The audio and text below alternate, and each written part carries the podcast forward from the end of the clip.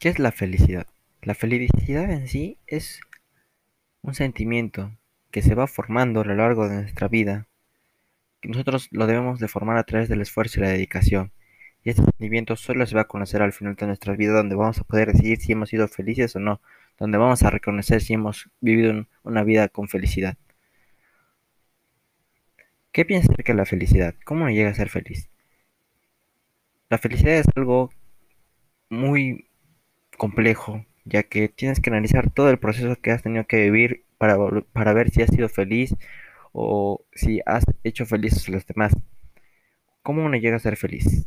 Uno llega a ser feliz a través de una dedicación con una motivación en sí, algo que lo motive y que lo haya hecho bien, que se haya esforzado por eso, que se haya dedicado por eso, y a través de eso él ha podido lograr una felicidad, porque ya sabe que él se ha esforzado por lograr lo que ha querido. Ese es el motivo de la felicidad, yo creo. La felicidad es un derecho una expresión. La felicidad, yo pienso más que es por el ámbito legal, todos tenemos el derecho a ser felices. Pero yo pienso que es una aspiración, ya que nosotros debemos aspirar a ser felices a través del, del esfuerzo, la motivación, de todo lo conjunto que rodea la felicidad, todo el complejo de la felicidad. Nosotros debemos abarcarlo y tratar de llegar a él, tratar de hacer todo lo posible para ver si hemos sido felices en nuestras vidas.